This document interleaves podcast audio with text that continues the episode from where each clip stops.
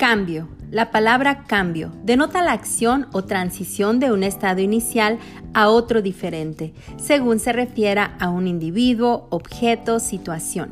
También puede referirse a la acción de sustituir o reemplazar algo, acción o efecto de cambiar.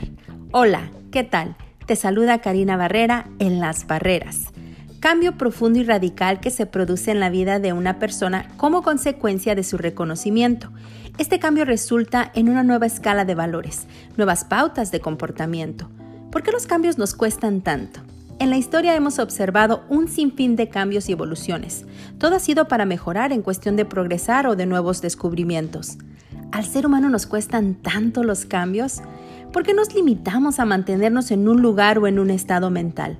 A pesar de que hasta la naturaleza nos muestra que en cada estación del año hay un cambio, por ejemplo, hasta los árboles cambian sus hojas.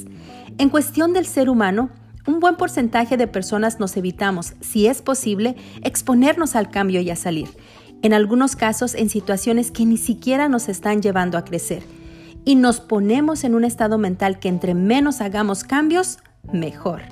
Eso nos pone en un estado de conformidad. ¿Por qué te hablo de esto?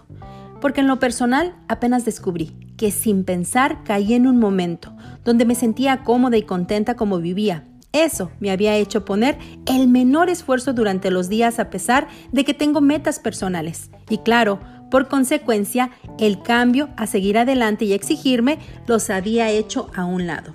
Ahora, que las consecuencias me han puesto de tiempos de cambio, vuelvo a retomar mi ritmo de todos los días, exigirme más.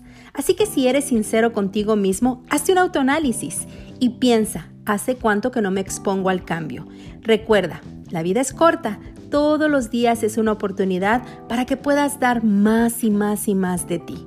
Date un minuto para pensar qué cambio puedes hacer para darte la oportunidad de crecer. Esto es Las Barreras, con Karina.